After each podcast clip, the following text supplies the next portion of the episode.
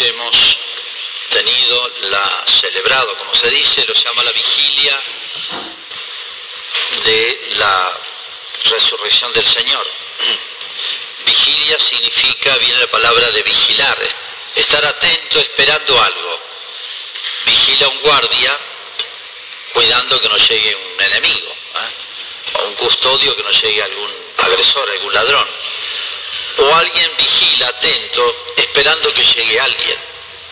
Vigilar significa siempre esperar algo. ¿eh? En este caso es la vigilia, la espera, así como la Navidad está también en la misa más tarde se, se espera el nacimiento de Jesús, acá se espera la resurrección.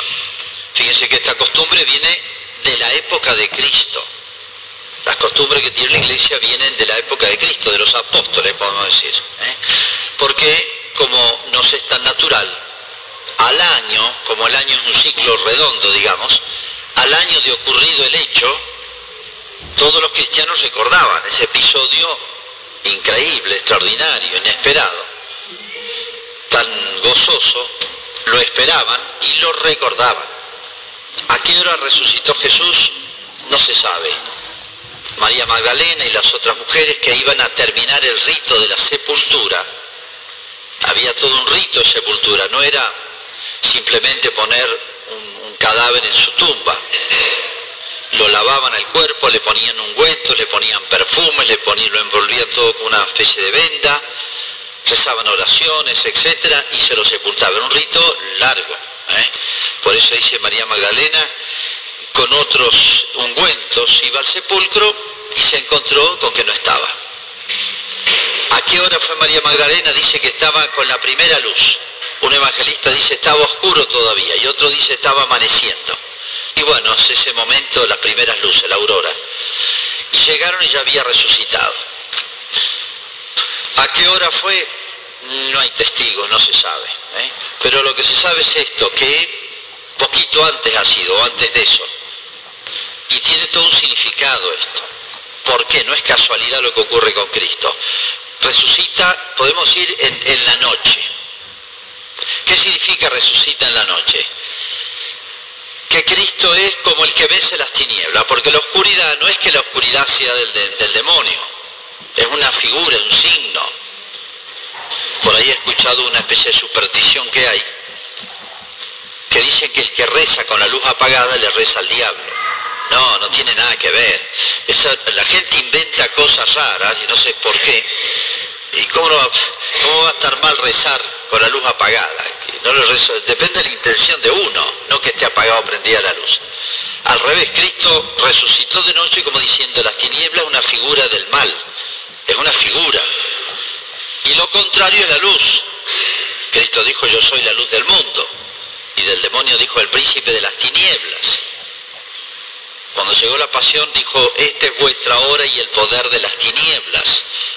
Como diciendo, ahora el mal va a ser como muy visible y se vio en la pasión de Cristo el mal, la injusticia, todo se vio lo peor. Lo más miserable de los de los de las de las miserias humanas todas juntas y la grandeza de Cristo, se puede decir. Pero Cristo resucita de noche porque, como para decir, yo venzo a las tinieblas, soy más fuerte que el mal. Y soy más fuerte que el malo, que es el demonio y todo el infierno junto. Claro, ¿quién va a ser más fuerte que Cristo, que es Dios? Eso quiere decir.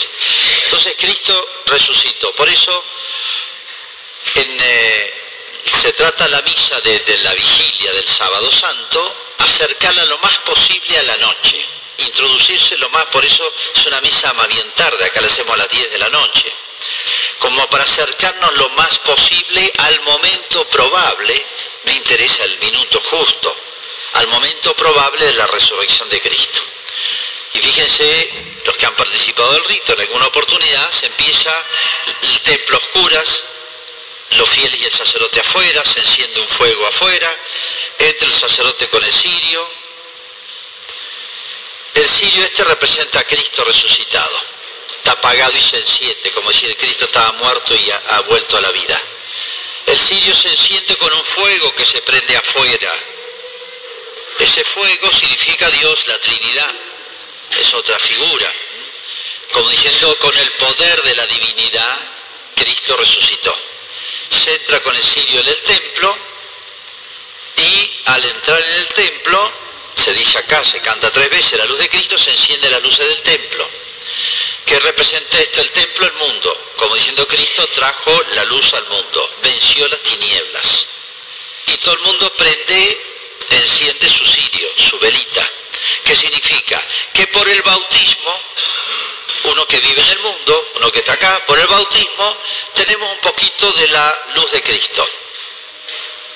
Cuando se bautiza un niño es como si se encendiera, son figuras, son símbolos, son imágenes para entender lo que no vemos. No se ven las cosas espirituales, no se ve a Dios, no se ve el alma, no se ve un alma antes y después del bautismo. Por eso usamos estos signos. Pero es tan claro este. Entonces, vieron que se pide una velita al que se bautiza. Bueno, esa velita representa el alma que se enciende en el cirio después que el niño se bautiza, lo vamos a hacer hoy a mediodía, y representa que, representa que la luz de Cristo, la vida de Cristo, la vida de Cristo, cuando uno se bautiza también la participa uno, es de uno. Entonces, es un simbolismo muy, muy lindo, muy hermoso. Y hay mucho más. Hay un detalle. Fíjense, no hay nada que esté de más. Dice así el Evangelio de hoy, lo dicen todos los evangelistas cuando cuentan la resurrección de Cristo. El primer día de la semana, de madrugada, cuando todavía estaba oscuro, lo dice San Juan, que estaba ahí, es uno de los que fue, los primeros que vio, que llamó María Magdalena. El primer día de la semana, importantísima esa frase, el primer día de la semana. Para nosotros la semana es lunes, martes, miércoles, bueno, es más o menos lo mismo. No, la semana de siete días es un invento cristiano. Antes no existía, otros pueblos no tenían la semana así dividida. Pasaba, medían por las lunas, dentro de tres lunas tal cosa, o por las estaciones, que era lo que todos los años venía, y la luna tiene sus ciclos. O el día, porque sale el sol. O sea, la referencia eran los astros. Pero el día de en la semana de siete días es un invento cristiano. ¿De dónde viene?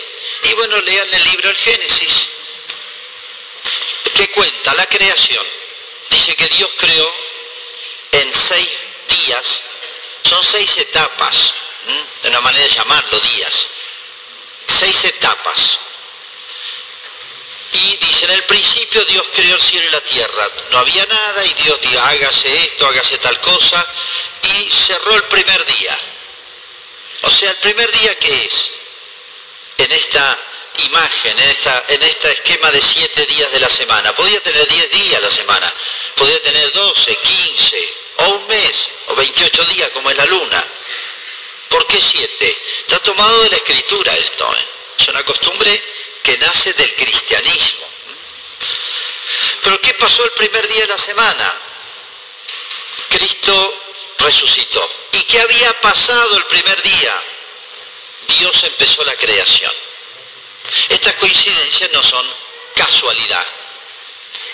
Cristo descalzó el sábado, descendió a los infiernos, no es el infierno los condenados, sino el lugar donde esperaban las almas buenas, la resurrección de Cristo para entrar con Él en el cielo, todos los santos, los buenos del Antiguo Testamento, de Adán en adelante. Entonces, el sábado se puede decir Cristo descansó en el sepulcro, el viernes se lo sepultó, y el domingo muy temprano, para los judíos era el primer día de la semana el domingo. Para los judíos el primer día de la semana. Que Jesús resucitara el primer día de la semana, digamos el primer día hábil en que empezaban a trabajar, el sábado para ellos era el día de descanso. Significa como que Cristo resucitó, o sea, esa humanidad muerta, y si uno muere, el cuerpo queda camino a la corrupción, se pudre. Pero ese cuerpo de Cristo fue distinto, no se corrompió. Es más, volvió la vida, y más todavía, la vida que tenía antes el cuerpo de Cristo, la humanidad de Cristo, es, por, digámoslo así, es más vida que la que tenía antes, porque ahora es un cuerpo glorioso. Entonces, Fíjense, ¿qué significa todo esto? El primer día de la semana. Para un judío era cuando empezó Dios a crear el universo. Cristo recreó su cuerpo, recreó, resucitó, volvió a la vida, la había perdido, y una vida mejor, más alta, más perfecta. ¿eh? Y eso es para Él, no, para todos nosotros también. Es como dicho en otras palabras, Jesús al resucitar empezó la obra que hizo Dios al principio y que nosotros los hombres por el pecado le echamos a perder, empezó a hacer todo de nuevo. Restauró en él todas las cosas. Esa frase que estoy diciendo es de San Pablo. Él recapituló y restauró el universo. Por eso empezó el primer día de la semana, como diciendo, voy a hacer lo mismo que se hizo antes, lo voy a reparar, lo voy a restaurar. Por eso el primer día de la semana, que para nosotros tiene un nombre, se llama domingo. El primer día de la semana de los judíos, es el nombre que tenía, para nosotros tiene un nombre, domingo. ¿Y de dónde viene la palabra domingo? Se la puso, los cristianos se la pusieron. Y San Juan, cuando escribe el, Apocalipsis, dice, en el día del Señor me fueron reveladas estas cosas. Ya los cristianos no les llamaban más el primer día de la semana. Para los romanos tenía otro nombre, llamaban el día del sol. Ya no, para los cristianos ya no era tampoco el día del sol, sino el día del Señor, el Señor Jesús. Que en, la lengua que se usaba ya es dies domini, de ahí viene domingo, el día del Señor, de ahí viene domingo o en otras lenguas, el italiano, el francés, el portugués, el rumano, se dice de una manera parecida, porque viene del latín. Pero ya los cristianos empezaron a llamarla así. En el día del Señor se me fueron reveladas estas cosas, dice San Juan. San Juan, que escribe eh, eh, el Apocalipsis en el año 90 y pico, ya entre los cristianos le habían puesto nombre, un nombre nuevo, pero no por un decreto, sino por costumbre, porque nació de un hecho que los había impactado enormemente, que era central en su vida, y era la resurrección de Cristo. Entonces, todos estos simbolismos son para tratar de entender nuestro de luz, tinieblas, primer día de la semana, etcétera, no son casualidad, sino que nos tienen que ayudar a entender un misterio, algo que es no supera, pero es extraordinariamente grande. Pero sigamos un poquito. ¿Qué representa, qué significa esta celebración de anoche y de hoy? Que bueno, y durante toda la semana se llama la octava. Durante ocho días es como si fuera un solo día. El día pasa tan rápido. Por eso, para que esta celebración se haga más, eh, tengamos más tiempo de masticarla y comprenderla y festejarla, etcétera, dura ocho días. Desde anoche hasta el domingo que viene. Es como si fuera un solo día. Llaman octavas. En Navidad hacemos lo mismo, octava de Navidad, octava de Pascua, ocho días de festejo. Y no estaría mal que cuando uno festeje su cumpleaños, festeje no un día, vieron que pasa tan rápido, festeje ocho días el cumpleaños. Así hacían los judíos, festejaban en serio. No es mala la idea, un día pasa tan rápido. Y para entender estas cosas, más rápido. Entonces, eh, eh, es menos tiempo para un hecho tan grande. Pero fíjense lo que significa esto, y esto es lo que es más difícil de explicar y de entender. Eh, a veces nosotros pensamos que, bueno, la resurrección de Cristo nos alegra, todo lo que sufrió, etc. Si uno ve la película La Pasión realmente impacta mucho, pero a veces no, no terminamos de comprender, porque es una cosa misteriosa, porque es tan grande, todo lo que significó la resurrección de Cristo. Se puede decir que es la contrapartida de todos los males que trajo tanto el demonio como el hombre sobre el mundo. Por culpa de, de los dos, el demonio tentó a y y sigue tentando, hasta Cristo quiso tentarlo. Demonio es príncipe de las tinieblas, o sea, se dedica a contagiar su mal. ¿eh? Se dedica a, a transmitir, a querer arrastrar a todos al mal que él lleva encima y del cual no puede librarse. Bueno, el demonio es la perversidad, este, se puede decir, la perversidad más grande que se pueda concebir, porque es un espíritu puro. Pero bueno, a, eso le sumamos nosotros, desde el primer hombre, de la primera pareja humana, todas las maldades, todos los pecados, digamos, de la humanidad. Todo esto echó a perder la obra de Dios, todo esto echó a perder el plan de Dios que tenía sobre nosotros que era tan bueno. Pero Dios no se deja vencer. Entonces vino personalmente, podemos decir, Cristo es Dios, vino personalmente, se metió en nuestra vida, en nuestra historia, y restauró las cosas de adentro. El mismo arquitecto, podemos decir, que hizo esta obra, el mismo constructor que hizo esta obra, la entiende y la vino a reparar. Y digo que no nos damos cuenta del todo porque fíjense lo que significa que Cristo resucitara. Es el triunfo sobre el mal. Sobre el mal, que el mal puede tener como dos aspectos. De una, por un lado un aspecto, llamémosle físico, y por otro lado un aspecto moral. El mal en su aspecto físico, sí, es la muerte y todo lo que se acerca a la muerte, o todo lo que tenga que ver con el dolor físico. Es un mal que padecemos todos, en nosotros y en los demás. ¿eh? Y es una de las cosas que más eh, eh, atormenta al hombre, quiebra al hombre, la enfermedad, el dolor, la muerte. La muerte propia y la muerte de los demás, de los seres queridos, etc. No sabemos que, vamos a ir partiendo por, turnos acá de esta vida, pero nunca nos vamos a acostumbrar porque es algo contrario. La muerte y el dolor entraron en el mundo por el hombre y por el demonio, no por Dios. No estaba en la obra original, no estaba en la obra que hizo Dios. Y el otro mal, que es peor todavía, que es el mal moral, es, la libertad, el acto libre malo. Es la criatura que se levanta, se revela contra el Creador, ¿eh? que desconoce su ley, que no le interesa, se desentiende, la ignora, no se preocupa, etc. Es el mal moral esto. Los dos males son males, pero el mal del alma, el mal del acto libre, es el mal verdadero. Es el mal verdadero. ¿eh? Los dos males pone remedio Cristo resucitando. La humanidad de Cristo se puede decir, eh, Cristo podría decir como Dios, Él es Dios, podría decir, bueno, yo asumo una humanidad, pero en realidad no es mía, en el cielo yo no tengo humanidad. Dios es Dios nomás. Se encarnó, tomó la humanidad libremente, la asumió, tomó algo nuestro, se hizo algo nuestro. Entonces, en esa humanidad padeció todo lo que puede padecer el hombre físicamente en la tierra. Como para decir, miren, yo voy a participar, voy a experimentar lo que ustedes experimentan todos los hombres. Y lo voy a superar. Al resucitar Cristo, que pasó por todos los dolores y la muerte, al resucitar Cristo como diciendo, miren, todo esto quedó atrás. Todo esto lo vencí, todo esto lo superé en mi cuerpo, en mi humanidad.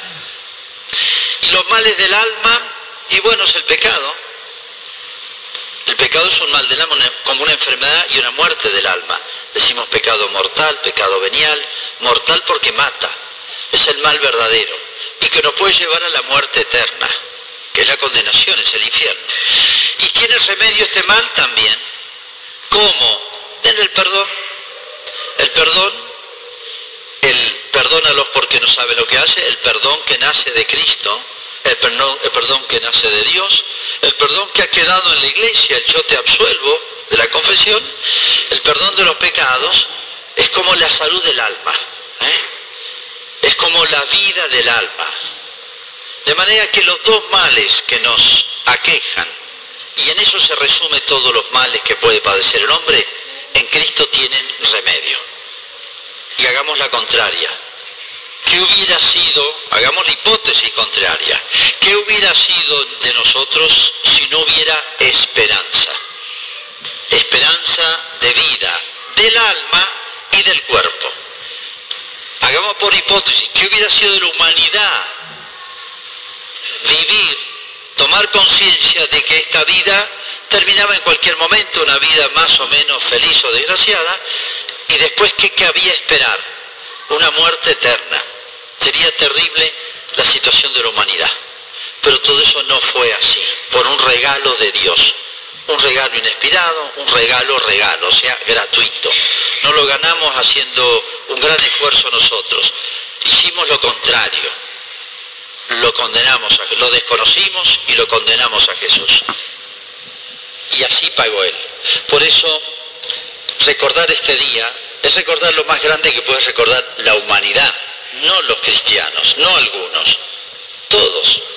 Para un cristiano que entiende estas cosas, en realidad no hay, hay motivos chiquititos, se puede decir, para entristecerse y los hay, para dolerse y los hay. Y Cristo lloró y se entristeció y sufrió. Lloró por su amigo Lázaro, lloró por su pueblo. Dijo, mi alma está triste hasta la muerte. Dijo, tengo sed. Dios mío, ¿por qué me has abandonado? Dijo, se quejó de dolores. No porque era un flojo, sino para mostrar, no es ficticio lo que asumí. Es real. Pero bueno, pero también Cristo resucitó. De manera que los males son transitorios. Los males tienen remedio. Los males pueden pasar. Y aquí todo pasa. Eso significa la resurrección de Cristo. O sea, para un cristiano que entiende esto, la última palabra la tiene la vida, el bien, ¿eh? la eternidad y no el mal. Entonces, en realidad hay motivos más para alegrarse que para entristecerse. ¿eh? Cuando uno ha sido bautizado, por el cual recibe la vida de Cristo, y se une a Cristo por la fe, y se une a Cristo de una manera íntima, por la gracia, por la vida de la gracia, por la amistad, se llama la caridad, entonces, bueno, está agarrado a Cristo, está enganchado a Cristo. Y bueno, vendrá el dolor, la muerte, pero ya tienen otro sentido. Yo sé todo esto va a pasar. Todo esto va a pasar y pasa pronto. ¿Por qué? Porque si estoy unido a Cristo, yo sé que esto es transitorio y voy a participar algún día con Él de la vida eterna. Vida para el cuerpo, vida para el alma y vida para siempre. Piensen mucho esto, porque lo decimos tantas veces, casi, yo diría, por la rutina, casi sin darnos cuenta. Creo en la resurrección de los muertos, decimos en el credo. Creo en el perdón de los pecados. Y creo en la resurrección de los muertos. Ahí está todo. Entonces, un cristiano tiene en su vida un fundamento real que se llama Cristo resucitado, que es lo que se llama en otras palabras la esperanza cristiana. ¿eh? Nuestra esperanza tiene, no es una ilusión, no es un deseo. Deseos tenemos muchos que nunca se cumplen, ilusiones tenemos muchas que nunca llegan, pero esto la esperanza es algo real que va a llegar, pero tenemos que hacer eso poquito nuestro, unirnos a Cristo resucitado. Vamos a rezar el credo, teniendo en cuenta muy especialmente esas palabras que acabo de recordar, ¿eh? que están al final del credo. Creo significa yo estoy firmemente convencido que esto es así y tiene un verdadero fundamento. Y es lo que celebramos anoche y toda esta semana. Creo